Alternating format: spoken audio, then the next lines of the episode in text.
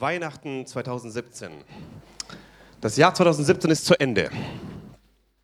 In ein paar Tagen. Und wir feiern am Ende des Jahres Jesus Christus, der auf den, auf, als Mensch äh, auf die Erde gekommen ist. Gott selber hat gesagt, ich gebe meinen Sohn auf diese Erde. Und diesen Tag feiern wir heute. Weihnachten 2017 bedeutet nicht nur irgendeine Tradition, wie wir es heute gesagt haben, sondern es bedeutet, Gott kommt und sagt, ich gebe meinen Sohn Jesus Christus, dass die, die an ihn glauben, äh, gerettet werden und ich gebe meinen Sohn dazu hin, damit ähm, ich der Welt eine Chance gebe. Und diesen Jesus Christus, den feiern wir heute. Heute an Weihnachten 2017. Ich freue mich so sehr für das, was die Kinder hier gemacht haben. Sie haben, sie haben erzählt von einem Jesus, der geboren wurde. Von einem Jesus, der fremd war. Wie ein Flüchtling heute. Ein Jesus, der von ganz woanders kommt. Und ein Jesus, der eigentlich vom Himmel kommt und in sein Eigentum kommt. Die Bibel beschreibt uns in Johannes Kapitel 1, Vers 11. Johannes Kapitel 1, Vers 11 beschreibt uns die Bibel. Ein, ein, ein, ein Vers. Er kam zu seinem Volk. Jesus Christus kam zu seinem Volk. Aber sein Volk wollte nichts von ihm wissen. All denen jedoch, die ihn aufnahmen und an seinen Namen glaubten, gab er das Recht, Gottes Kinder zu werden. Kann ich einen Amen hören? Das ist die wahre Botschaft von, von Weihnachten. Er kam in sein Eigentum, zu seinem Volk. Er hat uns geschaffen. Ganz am Anfang der, der, der Menschheit hat Gott diese Erde geschaffen. Und er hat sich überlegt, 2017 wirst du da sein. Und er hat sich überlegt, wow, und dazu werde ich meinen Sohn geben, dass diese Person, die heute lebt, die heute hier im Missionstag Strahler Freude sitzt, die Chance hat, ewiges Leben zu haben. Und dann kommt Jesus hinein, wir haben es im Krippenspiel gesehen. Jesus kommt auf diese Erde und sein Volk nimmt ihn nicht an. Und dann sagt uns das Wort Gottes, aber denen, die ihn aufnehmen, gab er das Recht, Gottes Kinder zu werden. So, so, so besonders. Warum ist Jesus ein Fremder? Warum ist Jesus ein Fremder, den, den Leute damals abgelehnt haben? Wir lesen es zusammen in, in Philippa Kapitel 2, Vers 6. Philippa Kapitel 2, Vers 6. Er, der Gott in allem gleich war und, und auf einer Stufe mit ihm stand, nutzte seine Macht nicht zu seinem eigenen Vorteil aus. Im Gegenteil, er verzichtete auf alle seine Vorrechte und stellte sich auf dieselbe Stufe wie ein Diener. Er wurde einer von uns, ein Mensch wie andere Menschen. Hier mal kurz Stopp, zurück. Er wurde ein Mensch wie wir. Religionen auf dieser Erde versuchen, dass Menschen in den Himmel kommen. Die wahre Botschaft des Himmels ist, dass Gott auf die Erde kommt. Das ist der totale Unterschied. Wir können aus menschlichen Tun nicht zu Gott kommen. Dazu braucht es einen Gott, der seinen Sohn gibt und vom Himmel sagt, ich gebe ihn auf diese Erde und er wird einem Mensch gleich. Gott hat gesagt, ich nutze mein Recht nicht aus, sondern ich gebe meinen Sohn und er wird einem Menschen gleich, wie wir. Mit Gefühlen, mit Hunger, mit, mit ähm, Kälte, mit, mit Wärme, mit allem, was wir haben. Er hat gesagt, ich werde dem Menschen gleich.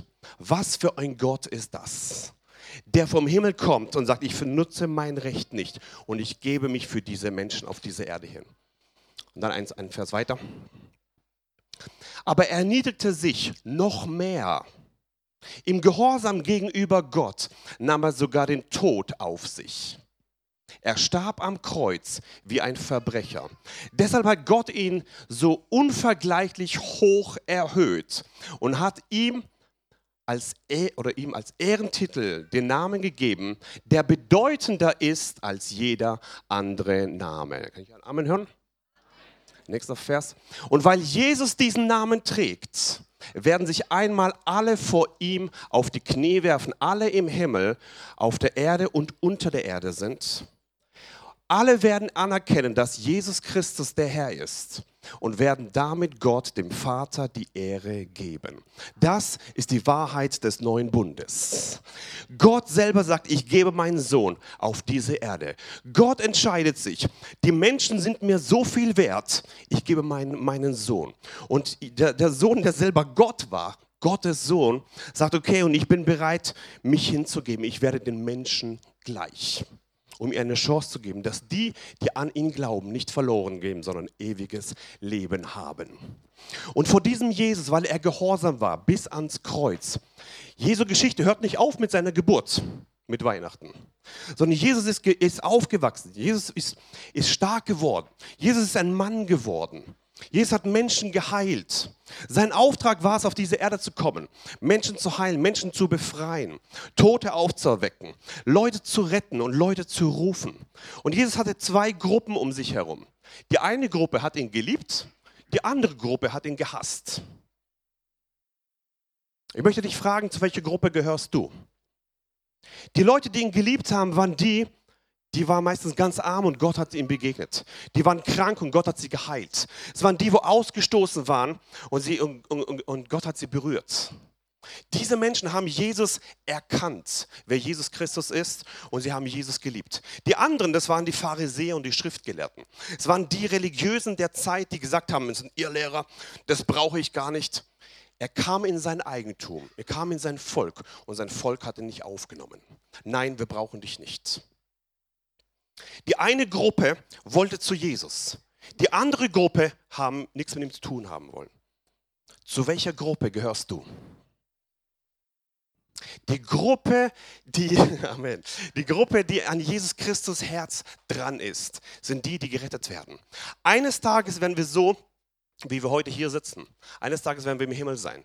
Die Zeit auf dieser Erde ist kurz, sehr kurz. Wir haben ein Vorrecht, heute leben zu dürfen. Und wir ehren Jesus Christus. Und eines Tages ist die Zeit hier zu Ende. Und so wie wir hier sind, haben wir gerade gelesen, wird jedes Knie sich beugen und jede Zunge wird bekennen, Jesus Christus ist der Herr. Glücklich bist du, wenn du das auf dieser Erde schon sagen kannst. Jesus, ich gebe dir mein Leben. Die wichtigste Entscheidung im Leben ist nicht zur Kirche zu gehen an Weihnachten. Die wichtigste Entscheidung im Leben ist eine Entscheidung zu treffen für Jesus Christus. Jesus, ich gebe dir mein Leben heute. Ich gebe dir mein Leben, weil eines Tages ist die Zeit zu Ende auf dieser Erde. Und wenn du die Entscheidung getroffen hast für Jesus, wirst du gerettet. Wenn nicht, gehst du verloren. Das ist die Botschaft von Jesus Christus. Das ist der Sinn und Zweck, warum Jesus auf die Erde gekommen ist. Johannes Kapitel 3, Vers 16, einer der, der bekanntesten Bibelstellen überhaupt. Denn Gott hat der Welt seine Liebe dadurch gezeigt, dass er seinen einzigen Sohn für sie hergab, damit jeder, der an ihn glaubt, das ewige Leben hat und nicht verloren geht. Die Bibel beschreibt uns hier, dass es ein Verlorensein gibt für Menschen, die Jesus nicht annehmen. Und die Bibel beschreibt uns hier eine Ewigkeit für die, die an Jesus Christus glauben als Gottes Sohn. Ich möchte dich ermutigen, dass du diese Zeit nicht als Tradition verbringst, sondern sagst, Jesus, danke für ein Jahr mehr auf dieser Erde. Danke für ein Jahr mehr, wo ich hier bin. Und ich möchte diese Zeit nutzen für dich. Triff diese Entscheidung. Sie ist die wichtigste Entscheidung des ganzen Lebens. Mit Abstand. Letzter Vers, und dann wollen wir ins Gebet hineingehen in 1. Johannes Kapitel 5, Vers 12. Apostel Johannes beschreibt es hier sehr gut und sagt, wer mit dem Sohn verbunden ist, hat das Leben. Wer nicht mit ihm, dem Sohn Gottes, verbunden ist, hat das Leben nicht. Wenn du den Sohn hast, hast du das Leben. Hast du den Sohn nicht, hast du das Leben nicht. Wisst ihr, ich schaffe in einem Steuerbüro, wo richtig reiche Leute sind. Und ich sehe Leute, die haben, die haben alles. Die haben mehrere Häuser, mehrere Autos und die haben alles, was sie haben, äh, alles, was sie, was sie erreicht haben. Und ich merke, sie haben aber das Leben nicht. Leben kann dir Geld nicht geben. Leben kann dir Karriere nicht geben. Leben kann dir auch kein Reichtum. Also Reichtum kannst du auch nicht bekommen. Durch, äh, oder dass du denkst, wenn ich reich bin, dann habe ich das Leben. Wenn ich Urlaub mache, dann habe ich das Leben gefunden. Es gibt auf dieser Erde kein Leben zu gewinnen, außer durch Jesus Christus. Es gibt, kein, es gibt keinen Sinn im Leben, allein durch Jesus Christus. Und ich möchte dich ermutigen, wenn du den Sohn gefunden hast, wenn du mit ihm verbunden hast, hast du das Leben. Hast du den Sohn nicht, hast du das Leben nicht. Und das ist der, der Sinn und Zweck von Gott. Er hat sich überlegt, im Jahr Null, bevor wir lange, lange Zeit, bevor wir da waren, ich mache mal Weihnachten auf dieser Erde. Ich bringe meinen Sohn. Wir haben die Geschichte hier gehört. Mit einem Ziel, um dich zu retten. Mit einem Ziel und sagen, du bist mir wichtig und ich möchte dich haben. Und das haben die Kinder heute sehr gut gezeigt, oder? War richtig gut. Sie haben gleich, gleich, gleich, gleich, gleich. Wir machen gleich eine. Ja, genau. Wir könnt ihnen gleich gerade äh, äh, applaudieren. Sie haben gezeigt, dass Jesus ein Fremder ist. Sie haben gezeigt, dass Jesus abgelehnt wurde. Sie haben gezeigt, wie die Engel kamen. Und das soll nicht nur ein Anspiel sein, es soll eine Botschaft sein dass das Wahrheit ist. Wer den Sohn Gottes annimmt, hat das Leben. Wer den Sohn nicht annimmt, hat, den, hat das Leben nicht.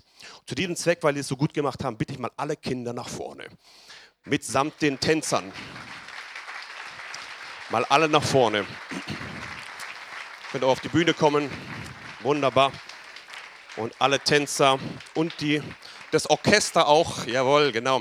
Alle, mal, alle Akteure mal nach vorne. Und dann wollen wir gleich, wenn ihr da seid, wenn alle da sind, wollen wir einen kräftigen Applaus gleich geben. Ich sage gleich wann alle da sind. Ganz besonders Jesse mit den Kindern und ganz besonders David auch mit dem Orchester. Natascha, danke für den Tanz, wunderbar. Und jetzt wollen wir gleich mit einem großen Applaus. Hat es euch gefallen? Ja? Und das wollen wir jetzt gleich. Dankeschön.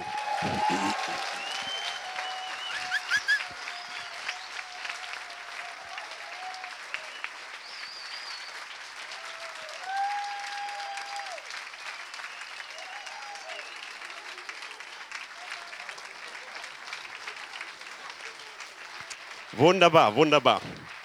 So, ihr dürft Platz nehmen. Eine halbe Verbeugung war das schon super. Sehr gut. Bevor wir zum letzten Lied kommen, wollen wir noch zusammen beten. Ist das okay für euch? Ja? Band schon noch nach vorne. Wir wollen zusammen aufstehen und ins Gebet zusammen hineingehen. Jesus, wir danken dir für dein Leben. Jesus, wir danken dir, dass du dein Leben gegeben hast für uns. Und Jesus, wir danken dir, dass die beste Freundschaft auf dieser Erde eine Freundschaft mit dir ist, Jesus. Und Vater, so bete ich, dass jeder Einzelne, der dieses Theaterstück gesehen hat, jeder Einzelne, der dein Wort gehört hat, dass er diese Botschaft in sein Herzen aufnimmt.